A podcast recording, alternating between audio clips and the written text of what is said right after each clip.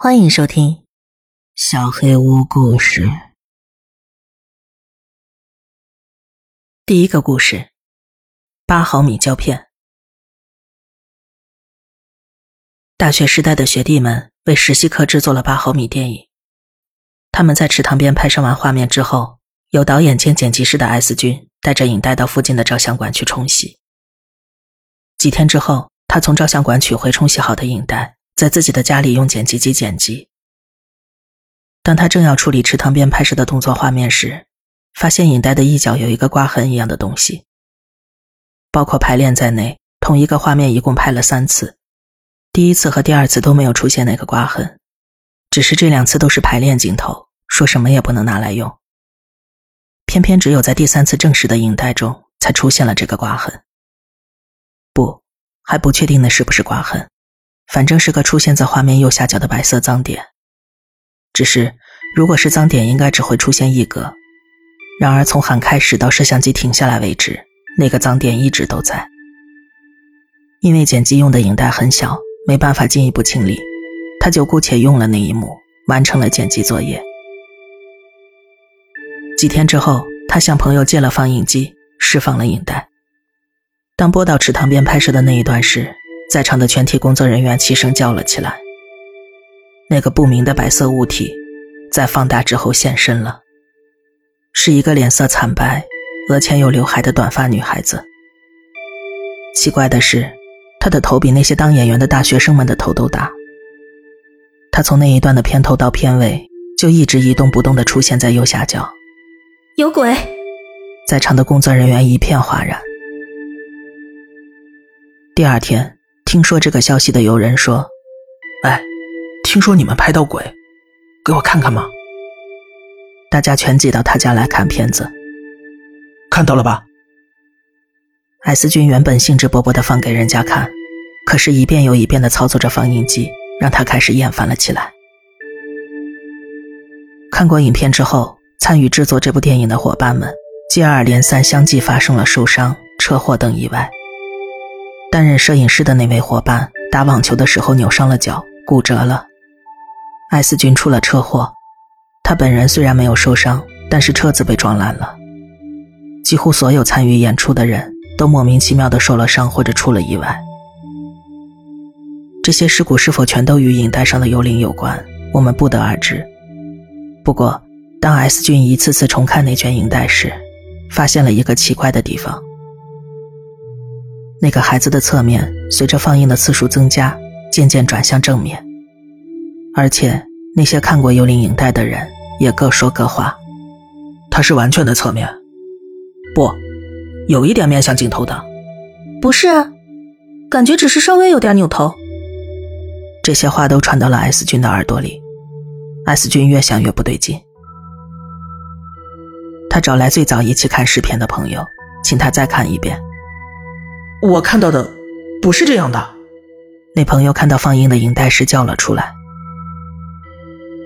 说来也奇怪，最初看影带时，小孩的脸确实是侧面，而现在小孩的脸却明显的面向观众。他们再看了一遍，角度再次变化。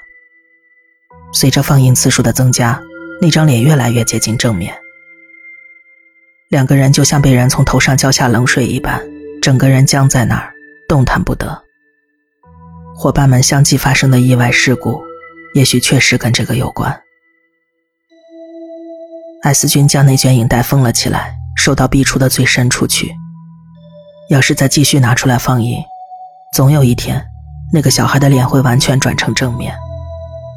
他只要一想到到时可能会发生什么重大事件，就毛骨悚然。听说自那天以后。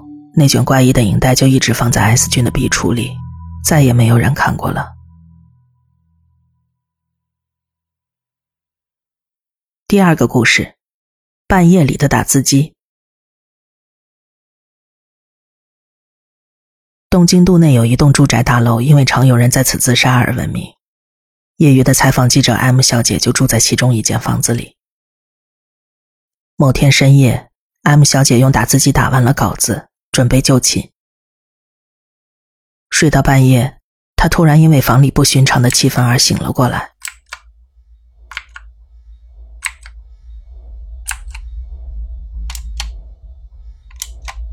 嗯，他打开灯，打字机的键盘上上下下的动着，仿佛有个看不见的人影在操作似的。他呆立在打字机前，简直不敢相信自己的眼睛。接着，打字机发出吱吱的声音，似乎在他刚才完成的稿子的空白部分打印了些什么。打印完毕之后，房间又恢复了寂静，只留下一张打印完成的稿子。M 小姐这才回过神来，感到无比的惊恐。稿子上打印了什么，她看都不敢看，只是闭着眼睛抓起那张稿子，揉成纸团丢到垃圾桶里。可是，同样的现象之后仍不断发生，都是在半夜，他的房间里。尽管他拔掉了电源，也没有放入打印纸，但是，一到半夜入睡之后，打字机就会运作起来，似乎是想向他传达某种讯息。等到天一亮，就会看见一张打印完成的东西。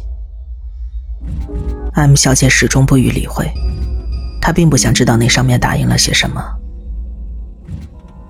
而且，他害怕万一读了之后，会看到不该看的东西。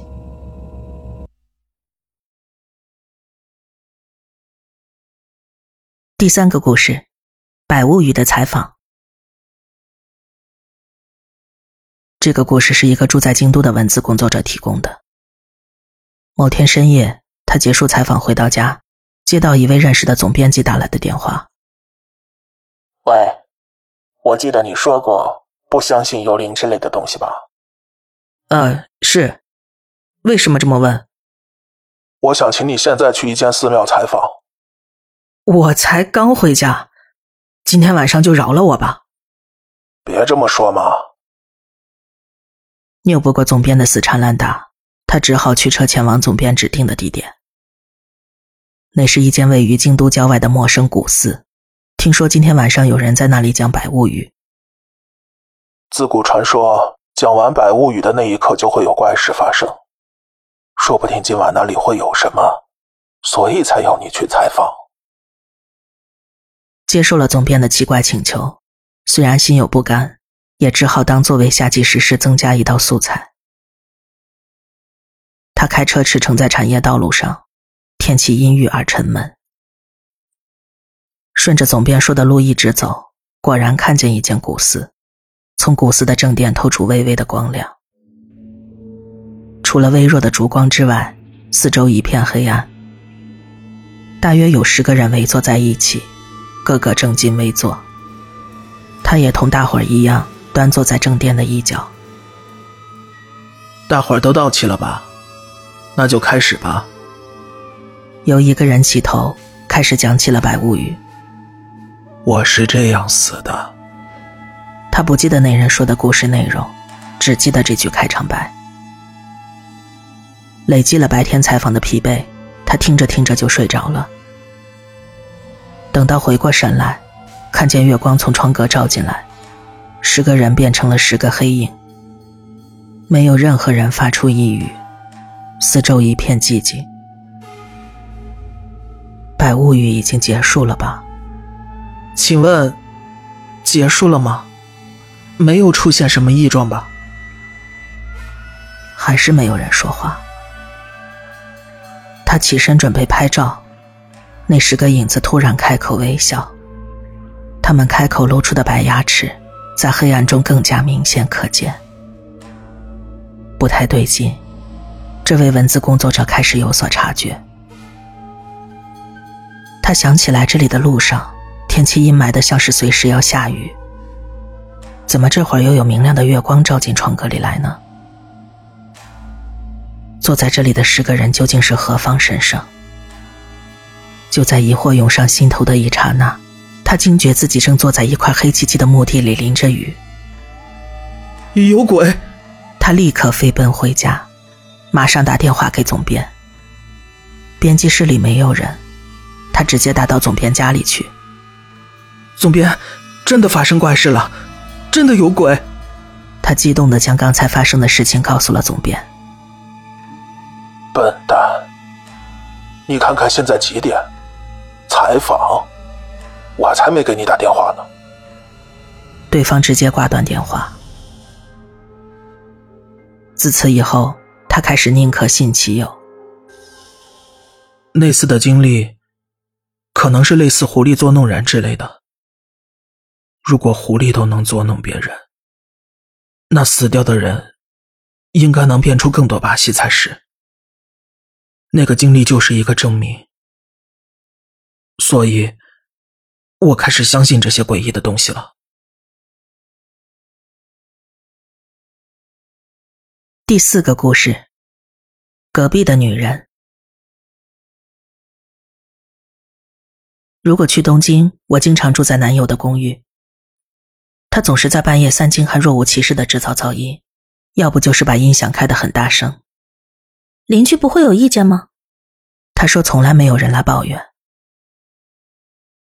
他的房间位于整栋木造公寓二楼的最左边，楼下的住户似乎从未回来过，而隔壁的住户也不知道是客气还是不介意，从未表示过意见。刚开始他还会注意自己房间的音量，久而久之就放肆不管了。像这么理想的地方，打着灯笼也难找啊。他总是对来访的友人这么说。他和隔壁的邻居很少碰面，碰了面也最多点个头。隔壁住的好像是一对母女，母亲是个沉默寡言的普通妇人，而至于那位只见过一两次的女儿，看起来就有点怪怪的。男友曾在接近夏天的时候，看见那个女儿穿着一身不合时节的打扮：黑帽子、黑口罩、遮住脸的黑围巾、墨镜、黑色套装，脚上穿的则是黑色的厚袜子、黑靴子，手上也戴着黑手套。不知道她的年龄，不过从打扮勉强推测，她是个年轻的女孩子，完全不露出一点皮肤的黑衣女孩。整张脸都遮掩起来的黑衣女孩，初次看见那女孩的样子，确实让他不寒而栗。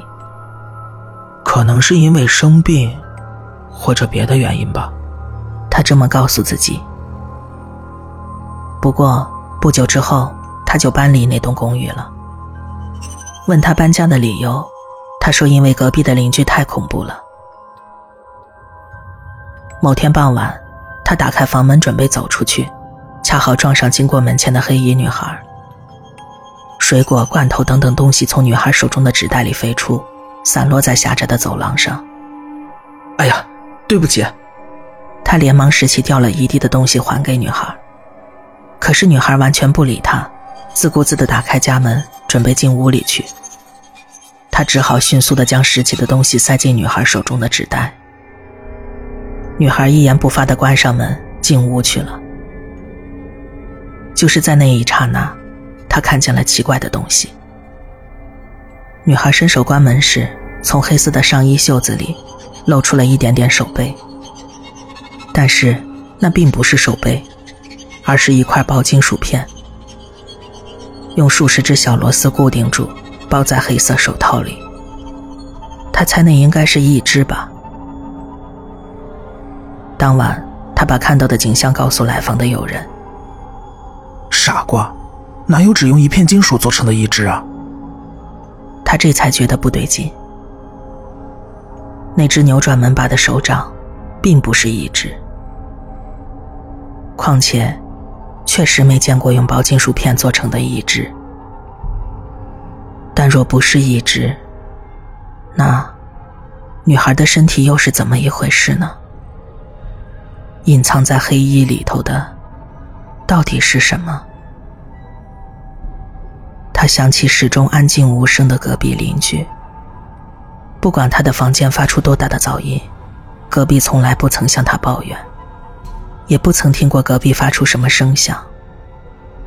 明明只有薄墙之隔，却从未听到隔壁传来任何的说话声、活动声。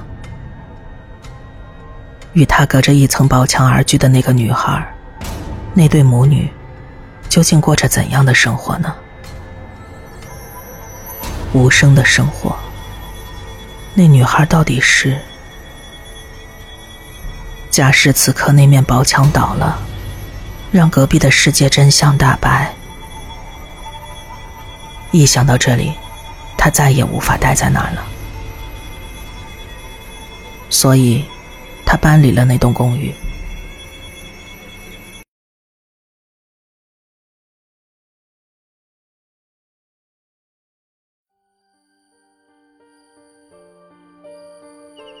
本期小黑屋故事就到这里。如果你做噩梦的话，没有关系，我会来把它吃掉的。我是小黑屋的墨，那我们梦里再见了。